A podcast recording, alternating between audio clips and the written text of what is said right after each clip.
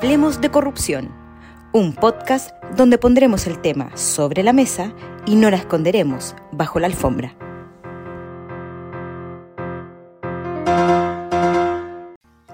Buenos días a todos nuestros oyentes. Vamos a empezar el séptimo capítulo de Hablemos de Corrupción, el podcast donde queremos invitarlos a conversar un tema que evitamos, la corrupción, y que termina rodeando muchas cosas. Soy Susana Sierra, directora ejecutiva de BH Compliance. Y yo, Manuel Gómez, decano asociado de iniciativas globales y de posgrados de la Facultad de Derecho de la Florida International University. Y como lo saben, a través de este espacio queremos dejar de evadir una temática cada vez más contingente y contarles las diversas formas que tiene la corrupción de operar, todo con el objetivo de prevenirla. Y en este capítulo nos acompaña una tremenda invitada con quien conversaremos sobre el trabajo que lleva adelante la Fiscalía de Chile en la persecución de la corrupción y que nos contará cómo se encuentra su país en materia anticorrupción. Así es, Manuel. Hoy día estamos con una mujer muy poderosa y muy influyente también en mi país, Chile, como es Marta Herrera, quien desde el año 2007 es la directora de la Unidad Especializada Anticorrupción y directora de Asesoría Jurídica en el Ministerio Público de Chile. Una pieza fundamental de la Fiscalía, aportando desde su expertise técnico en materia jurídica. Hola Manuel, hola Susana, un gusto estar con ustedes. El gusto es nuestro. Marta, desde el 2007 eres la directora de la Unidad Especializada Anticorrupción del Ministerio Público de Chile, tal como, como te presentó Susana hace un minuto. ¿Cómo has visto, para comenzar, dinos cómo has visto tú desde tu posición, desde tu ángulo, el avance de la corrupción en Chile? Em, lo primero, lo primero es que quiero agradecer la presentación de Susana, sobre todo decir que me encantaría efectivamente ser tan poderosa como ella señala, eh, porque efectivamente con, con, ese calificativo se podrían lograr eh, varias cosas, digamos. O sea, yo soy una eh, persona totalmente convencida de que el poder en definitiva nos puede servir, pero para hacer grandes cosas particularmente eh, en nuestras sociedades y en nuestros contextos.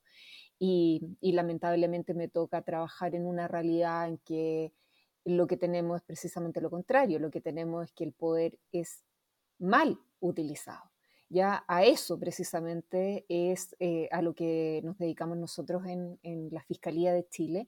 Em, y esta pregunta que tú me haces, Manuel, es súper interesante porque yo más que decir cómo ha evolucionado la corrupción, em, que ya es una pregunta amplísima, yo quisiera decir cómo ha evolucionado un poco la parte positiva, que es la percepción de la sociedad chilena respecto de la corrupción. Porque estamos hablando en plano de percepciones. Aquí me disculpan si quizás no soy muy técnica, pero en términos de cómo ha evolucionado la corrupción, yo creo que en definitiva eh, en nuestro país, voy a hablar por supuesto de, lo que más me compete, que es la, la realidad chilena, en nuestro país la corrupción siempre ha existido. Eh, y probablemente siempre ha existido. En los índices en que actualmente la conocemos o la dejamos de conocer, porque el problema que siempre hemos tenido más bien es de lo que desconocemos respecto de la corrupción. Eh, pero las actuaciones corruptas siempre han estado, siempre han estado ahí presentes. Y esto lo digo particularmente porque por mucho tiempo nuestro país estuvo posicionado en los rankings de percepción de corrupción en, en números bastante, bastante buenos, digamos, dentro de, la región solo éramos superados por Uruguay, que sabemos tiene una realidad en, esto, en estos términos que, es un ejemplo. Y luego estaba Chile. Y entonces eh, eso parecía que em, nosotros tuviéramos una situación de que en Chile había muy poca corrupción y yo nunca particularmente me he creído ese discurso. Yo creo que precisamente el problema era cómo percibíamos los ciudadanos el fenómeno de la corrupción en términos de cuánto nos importaba. Y en definitiva, cuánto nos importaba bastante poco.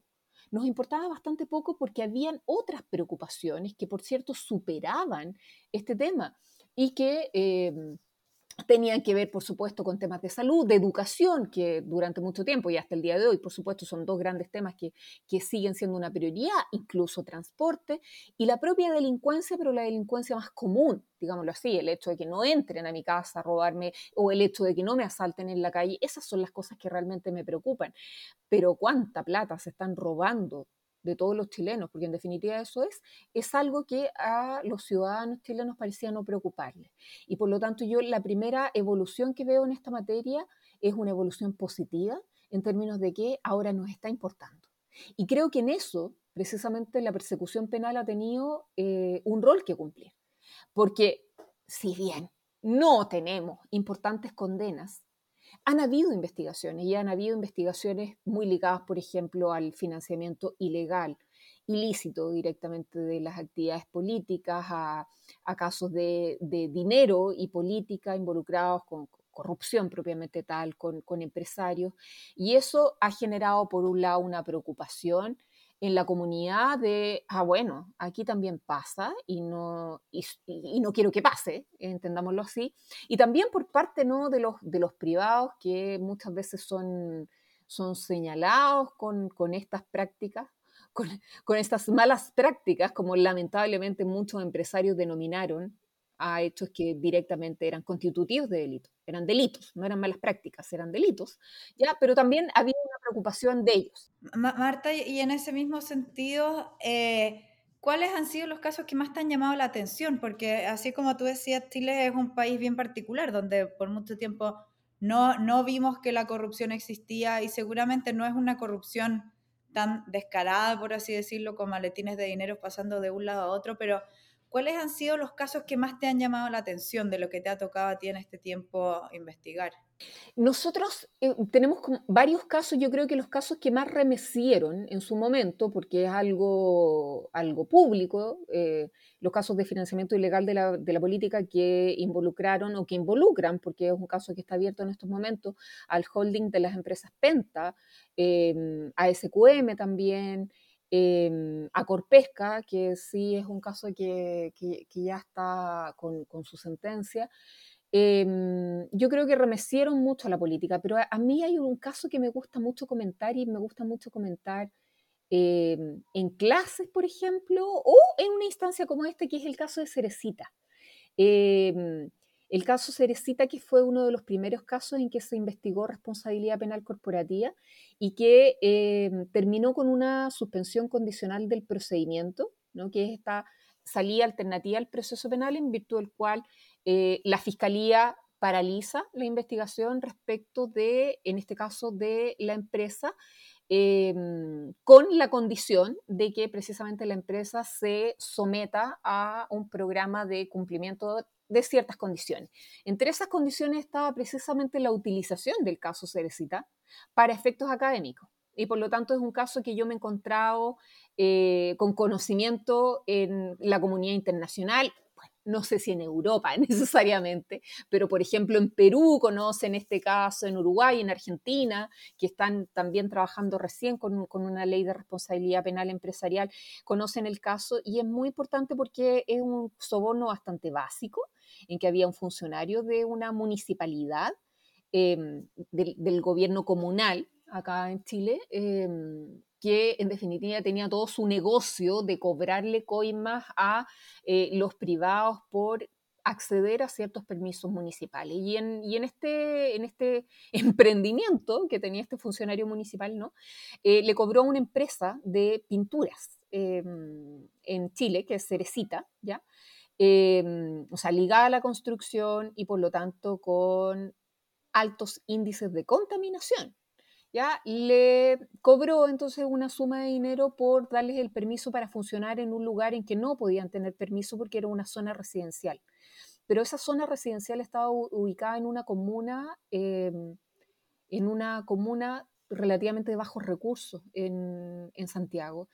Y en definitiva, em, a mí me gusta eh, comentar, bueno, los detalles que en esta ocasión no, no, no, no, se da el tiempo, por supuesto, el espacio, pero, pero es una forma eh, que siempre digo de mostrar cómo la corrupción en definitiva sí afecta, sí, nos afecta a todos o sí podemos nosotros eh, demostrar que afecta a una comunidad específica, como era en este caso la comuna de Recoleta. O sea, esta empresa tenía índices de contaminación muy importantes por los cuales no podía funcionar en la zona residencial de forma tal que una de las condiciones, de muchas condiciones, porque en definitiva si nosotros valorizamos la cantidad de condiciones a las que sometió Cerecita, era una cantidad de dinero a la que nunca podríamos haber arribado en, función de una condena. Es decir, era una mucha mejor salida en, esas...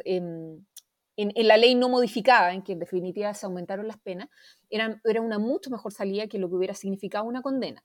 Bueno, la empresa se obligó a tener, por ejemplo, aparatos respiratorios para todos los consultorios de la región y a eh, construir muchas áreas verdes parques particularmente.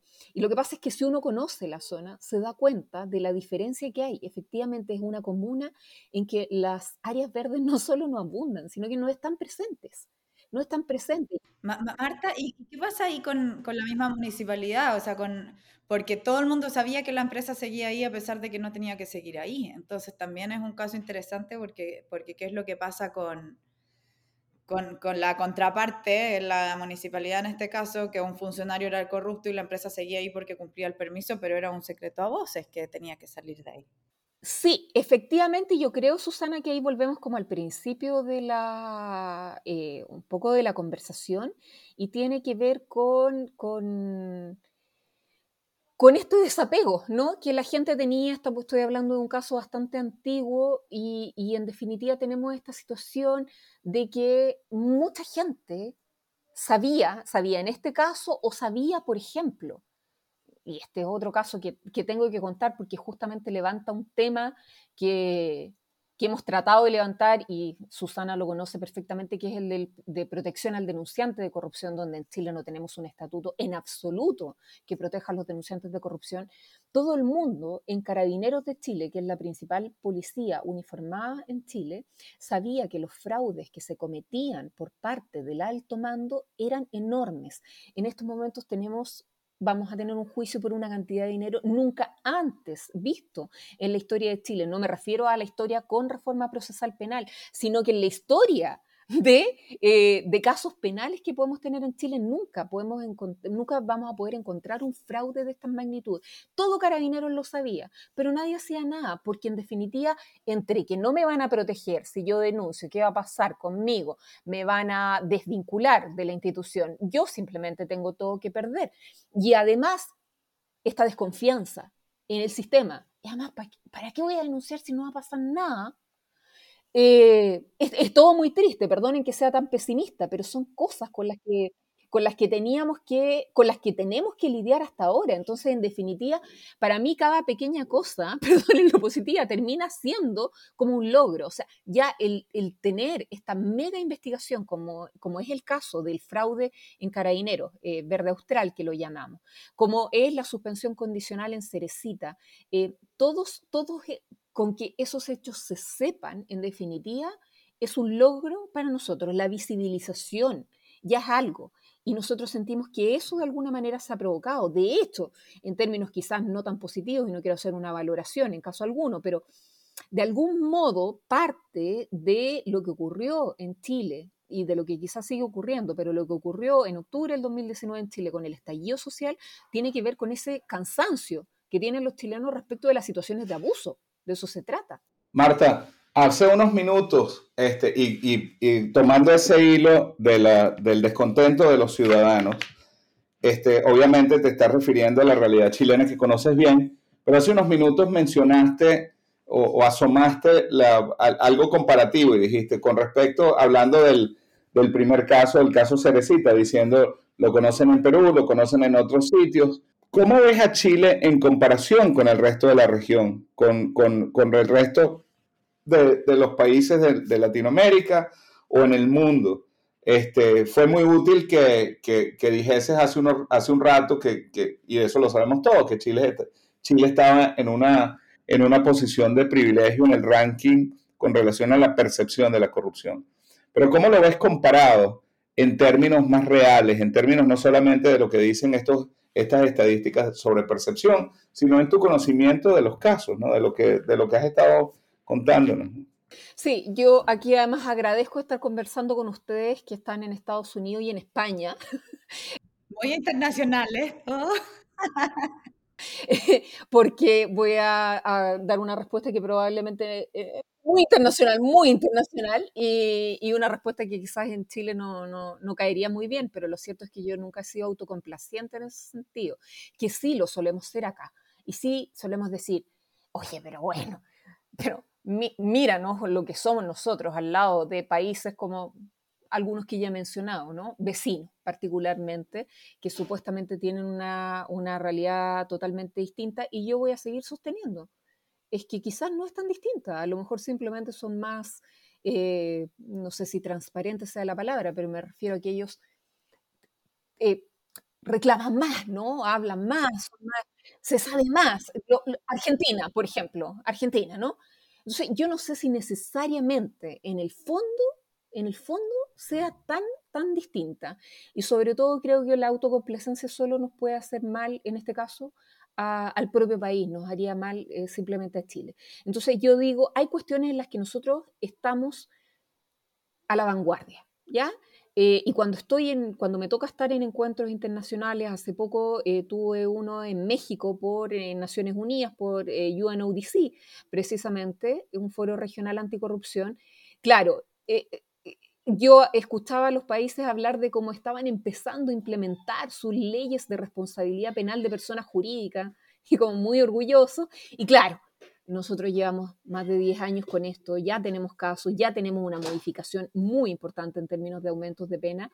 Y por lo tanto yo ahí veo, wow, sí, uno aquí en confianza, uno dice, sí, igual, me siento orgullosa, sí, y me siento orgullosa de mi país.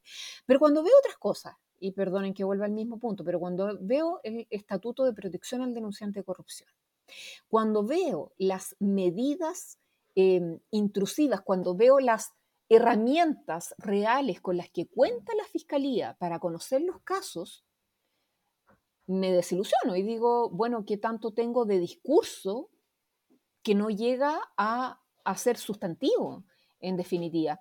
Porque o, sea, Marta, eso tú te refieres que en el fondo no es un tema de legislación, sino que es un tema de herramientas del, del Ministerio Público para poder perseguir los casos. Claro, pero eso es legislación. Pero eso es legislación, porque, por ejemplo, la modificación muy importante que nosotros tuvimos el año 2018, en que se hizo un aumento muy, muy importante eh, en, en, las sanciones a este tipo de hechos, eso nosotros lo trabajamos con un grupo de senadores, nosotros digo fiscalía. Pero nosotros les dijimos, no nos sirve solo aumentar las penas, porque si no nos dotan de las medidas necesarias para poder perseguir, para poder investigar efectivamente, ¿de qué me sirve que tengamos altas penas si los resultados van a ser exactamente los mismos? Y en definitiva tampoco voy a lograr algo en términos de el efecto disuasivo que tienen que tener las sanciones. O sea, ya, sí, la malversación de caudales públicos en estos momentos tiene alta pena, pero ¿cuáles son las herramientas que tiene la Fiscalía para perseguirlo? Son las herramientas que tiene el lavado, tiene agente eh, encubierto, tiene agente revelador, tiene entregas vigiladas, no tiene nada de eso. De hecho, durante mucho tiempo nosotros estuvimos excluidos hasta de la interceptación de comunicaciones telefónicas. Y sabemos que la lógica de comisión de estos delitos es más o menos la misma. Sabemos que prueba directa no vamos a encontrar, sabemos que la sangre ni el ADN no lo vamos a tener, entonces necesitamos ese tipo de técnica. Marta, y en ese sentido, ¿qué tan en conjunto trabajan o, ven la necesidad de estas técnicas entre las distintas fiscalías, los distintos ministerios públicos de los países? Yo me acuerdo que pre-COVID, el año 2019, fue eh, la PEC en Chile eh, y, ahí hubo una reunión de las distintas fiscalías de todos los países APEC para poder eh, tener criterios de evaluación y de persecución penal en conjunto. ¿Salió algo de eso? Hoy día trabajan en conjunto, se comunican, porque además muchos, muchos de los casos de corrupción no son solamente en un país. Tenemos el gran ejemplo del, caso Odebrecht, sí, empresa brasilera, pero que prácticamente pagó sobornos en todos los países donde operaba la misma empresa. Por lo tanto, pasarse estos datos, poder tener herramientas de persecución en conjunto, ¿existe eso o cada país funciona independiente? No, yo diría que en términos de cooperación internacional hay bastantes, avances y nosotros trabajamos bien con, la mayoría de los países, por supuesto. Hay algunas excepciones, pero en general yo diría que eso funciona bastante bien y sobre todo en función de ciertos foros a los que uno va, que en definitiva lo que más se gana, ¿no? Y quizás, y quizás lo que se perdió un poco con, con, la pandemia precisamente era y lo más productivo de esos encuentros que era generar estos lazos, ¿no? Porque uno se da cuenta que las reuniones uno las puede hacer y estamos acá ahora, los tres en distintos lugares, todo eso se puede hacer, pero no tiene esa cosa más bien de generar los lazos muchas veces informales, que son los que nos sirven más que quizás una solicitud formal de cooperación internacional, así que yo creo que vamos bien.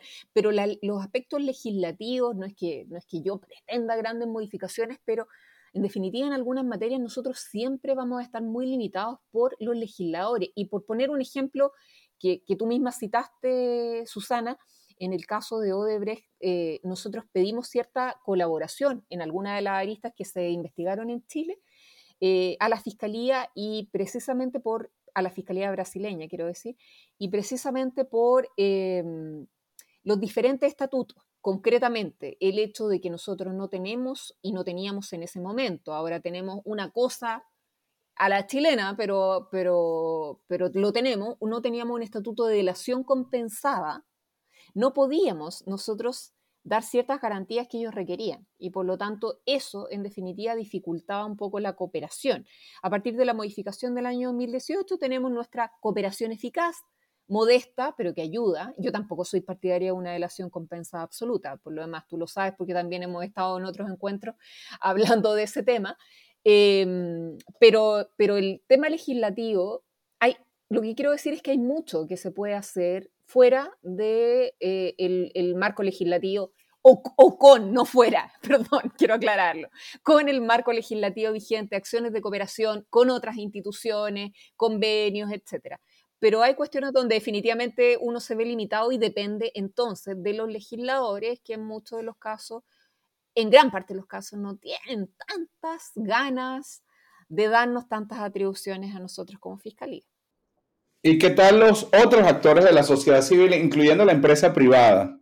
Porque claro, ver el caso de Brecht este, nos muestra la cara oscura de la empresa privada, nos muestra la empresa privada poderosa, transnacional, que, que, que de hecho opera tras fronteras de países con más poder que, que muchos de los estados. De hecho, lo frustrante es que los estados no tenían herramientas suficientes para lograr llegarle al fondo de este asunto, ¿no? Pero también habría otra forma de ver la empresa privada quizás como, como coadyuvante en, en, la, en, la, en la lucha contra la corrupción o la sociedad civil que lo acerca más al punto donde siempre queremos llegar en este podcast, que es que el mostrarle al ciudadano que la corrupción es un problema de todos, ¿no? Entonces, si, si nos puedes hablar también de eso, sería interesante ver cómo, si, si, ¿qué crees tú de, de, otros actores de la sociedad civil, empresa privada, organizaciones no gubernamentales, ciudadanos? Sí, muy, muy buena pregunta, porque efectivamente yo ahí he visto una evolución eh, bien importante. Ya como, como decía Susana, me integré eh, a este tema en particular el año 2007, eh, cuando, reitero, no le importaba mucho a la ciudadanía y menos le importaba a la empresa privada, menos de qué estamos hablando. Eh, y cuando surge precisamente la, ley de responsabilidad penal de personas jurídicas, surge un interés importante del mundo privado, pero del mundo privado en cierto segmento o en cierta élite. Es una realidad también que no podemos desconocer, ya porque, porque ni siquiera estamos hablando del mundo privado, por ejemplo, vinculado a pequeña y mediana empresa, evidentemente. Pero ya era algo, ya era algo. Mi llamado en este sentido em, Primero, primero valorar, valorar muchísimo, quiero valorar muchísimo el trabajo que eh, ha hecho mucha empresa privada em, en, este sentido yo creo que eso ha quedado, ha quedado manifestado de no solo de empresas que, que han establecido sus modelos, sus programas de compliance, sino que también en un, en un discurso que pretende hacerse carne. Pero evidentemente esto no es igual en todos los ámbitos. O sea, con tantas personas naturales como personas jurídicas, personas jurídicas pasa lo mismo y también ya nos estamos encontrando un poco con la realidad del cumplimiento del checklist, ¿no? Tengo un programa de compliance para, em, en definitiva, que esto me sirva en algún momento si me veo involucrado en un, en un caso penal y lo mismo con la certificación esto ocurre y este es el, llamado que nosotros siempre vamos a hacer como fiscalía. Em, a nosotros los modelos de papel no nos importan. Ya em, a nosotros, aunque, aunque, no sea, aunque no seamos nosotros los llamados, ¿no? Em, a trabajar en una cultura real de cumplimiento por parte de la empresa, eh, no somos los llamados a hacerlo, no soy yo la llamada a andar predicando, pero me toca algún rol en esa valoración y, lo que siempre decimos, esa valoración la vamos a hacer en ese sentido. Eh, cumplimiento de checklist eh, no sirve. Y respecto em, de otros actores y de la ciudadanía, yo creo que ha, habido un, un, cambio de percepción que, insisto, se puede haber dado a propósito de casos penales que permiten haber visibilizado ciertas situaciones de abuso, pero también puede ser vinculado simplemente a situaciones de abuso que yo como cualquier persona me veo expuesta y simplemente en algún momento me cansé. Puede ser. Lo importante es poder canalizar em, esos sentimientos de frustración en medidas que puedan ser positivas. Yo creo que, que, que eso es lo que debe hacerse. O sea, no, no, no, no, estoy llamando a no protestar ni nada por el estilo, pero por ejemplo hay instancias tan positivas que se han generado em, en alianzas público-privadas como la Alianza Anticorrupción, que mantenemos al día de hoy con una eh, serie de actores del mundo público que lideran en estos momentos la Contraloría, nosotros como Fiscalía formamos parte importante, está el Consejo de Defensa del Estado, pero cada vez estamos vinculando más al mundo privado de forma tal de que en la presidencia em, de la Alianza Anticorrupción este año, nosotros como Fiscalía em, apoyamos precisamente a una directora de una empresa privada. Em, y, esto lo digo porque internamente nos planteaban, pero ¿cómo si eh, las empresas pueden ser imputadas? sí, y también nuestros auxiliares en la investigación policías pueden ser imputados y los mismos fiscales. ¿ya? Y yo también podría ser ya pasado, ya ha pasado, ya ha pasado, ya pasado. Uno no, querrá que pase, pero lamentablemente pasa todo el tiempo. Entonces no se trata de hacer equipos y blancos y negros, sino que más bien yo creo que en este en este tema particularmente es importante que todos tratemos de trabajar en función de un objetivo común y estemos siempre bien llamados a ese objetivo común, porque lamentablemente sí lo que uno suele empezar a ver como en todas las organizaciones que van madurando un poco es que más que aliarnos, estoy tratando de ver quién figura más en este tema de la lucha contra la corrupción, sobre todo cuando se, cuando se mm, levantan ciertas banderas que pueden eh, funcionar mucho en términos de marketing en, en, algún momento. Eso lamentablemente se da y eso lamentablemente es muy nocivo. Así es, no, no, y, y Marta, súper bueno lo que, lo que mencionas. La semana pasada fue la cumbre de las Américas y efectivamente eh, uno de los principales temas que hablaron todos los presidentes, pero muy fuerte desde Estados Unidos, tanto Biden como Kamala Harris, fue eh, la colaboración público-privada para resolver problemas sociales y, el que le ponían más énfasis era la corrupción, de que, y ojalá que, que efectivamente se haga algo. Lamentablemente ya estamos eh, sobre el tiempo, pero para ir cerrando y antes de cerrar hay una pregunta que, que no te puedo dejar de hacer, que es, ¿qué mensaje darías? Porque si bien acá estamos hablando de corrupción y, y hay un tema como, como, bueno, sacar los casos a la luz, pero y que efectivamente hay más corrupción que antes, vivimos en un mundo también que está cada vez con más riesgos, estamos viendo en riesgo la democracia, está el mismo tema de, de, la, de la, crisis económica que, que, se nos viene fuertemente. Temas logísticos, o sea, hay muchos problemas en el mundo y donde y todos estos problemas van a hacer de que lo más probable es que nos enfrentemos a un mundo con más riesgos de corrupción, por así decirlo. Y, en ese contexto, ¿qué mensaje dejarías eh, a los que nos están escuchando respecto a, y, también tal vez que poniéndole un toque más esperanzador respecto a lo que se está haciendo para prevenir la corrupción? Yo creo que el llamado ya lo han hecho ustedes, entonces simplemente voy a reiterarlo, de verdad, o sea, esto de entender eh, que a todos nos afecta, que podamos verlo directamente, por eso yo les comentaba el caso que me gusta, porque, porque trato de, de, demostrar más directamente, claro, por supuesto cuando, cuando existe el, el, espacio de tiempo, que no siempre está, pero demostrar directamente que sí me afecta y no es que me afecte necesariamente porque, porque es, plata de mis impuestos, sino por todas las em, políticas públicas que dejaron de implementarse por el dinero desviado a la corrupción y en definitiva por eh, cómo eso impacta en las conductas de las personas. Eh, porque uno lo ve desde... La corrupción es un tema tan amplio. Yo siempre digo, yo puedo hablar de corrupción constitutiva de delito con alguna propiedad, ¿no? Pero no puedo ser ninguna experta desde, desde que es un tema que cruza todo ámbito de la vida y desde tan, desde tan temprano, ¿no? Desde em, el niño que, em, lo conversábamos también en algún momento en cuánta, cuánta importancia tiene la educación en esto. O sea, yo voy a estar, claro, hablando de la importancia que tiene la persecución penal, por cierto, porque es mi ámbito, pero cuánta importancia tiene la educación cuando tú ves en la playa a un niño que le llegó una pelota ahí al lado, o sea, lo estoy diciendo porque son cosas que seguro a todos no ha pasado, por lo menos a, mí, en, mi grupo familiar ha pasado, y tú ves a la mamá y el papá diciendo, no, quédatela, quédatela, quédatela. O sea, más allá de que eso en términos técnicos, jurídico, penal, es un hurto, eh, pero eso es ir fomentando una cultura de corrupción, ¿ya? El, copiar en, en, las pruebas, el, o sea, una serie de conductas que uno ve que en definitiva eh, cruzan todo el espectro de la vida y en las vidas de cada uno y en los países de cada uno, porque en definitiva todos podemos tener realidades muy, muy distintas. Pero esto eh, va a ser algo que nos va a cruzar transversalmente en mayor o menor medida. probablemente en Chile tengamos una situación muy distinta a Dinamarca. ¿Ya? Sí, probablemente.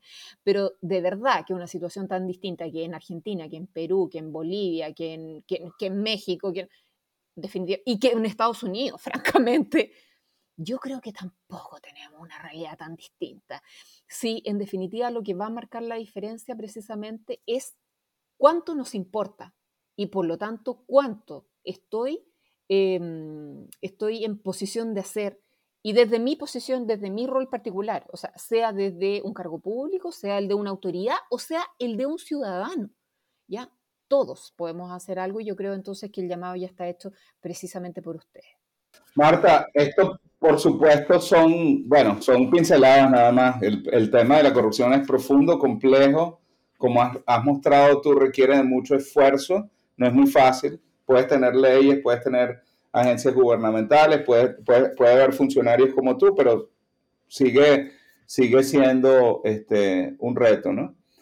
Estamos agradecidísimos por el tiempo que, que nos has brindado. Obviamente nos gustaría seguir, pero, pero tenemos tiempo limitado y te agradecemos muchísimo que nos hayas acompañado y esperamos que, que, esto, que esta oportunidad se repita.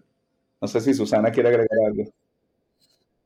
Bueno, muchísimas, muchísimas gracias, Marta. Un honor tenerte acá. Sabemos eh, lo ocupada que estás y todos los casos, así que realmente para nosotros es un honor tener a una mujer tan poderosa de Chile en nuestro podcast. Y, bueno, eh, recordemos que no podemos evadir la corrupción, la única forma de entenderla es poder hablar de ella, eh, poder conocer estos casos como los que nos contaba Marta y ser conscientes que, que a todos nos puede pasar. Muchas gracias a ustedes, un gusto. No se pierdan nuestro próximo episodio. Este, siempre tenemos invitados interesantes, temas eh, fascinantes. No les prometemos soluciones, pero sí les prometemos que vamos a ayudarlos a entender la corrupción y ayudarlos a entender que hay que luchar contra la corrupción y que la corrupción es un problema de todos. Bueno, y recuerden que se pueden suscribir a nuestro podcast para que les lleguen notificaciones cuando haya nuevos capítulos aquí mismo. Así que esperamos vernos en próximos episodios. Que estén muy bien.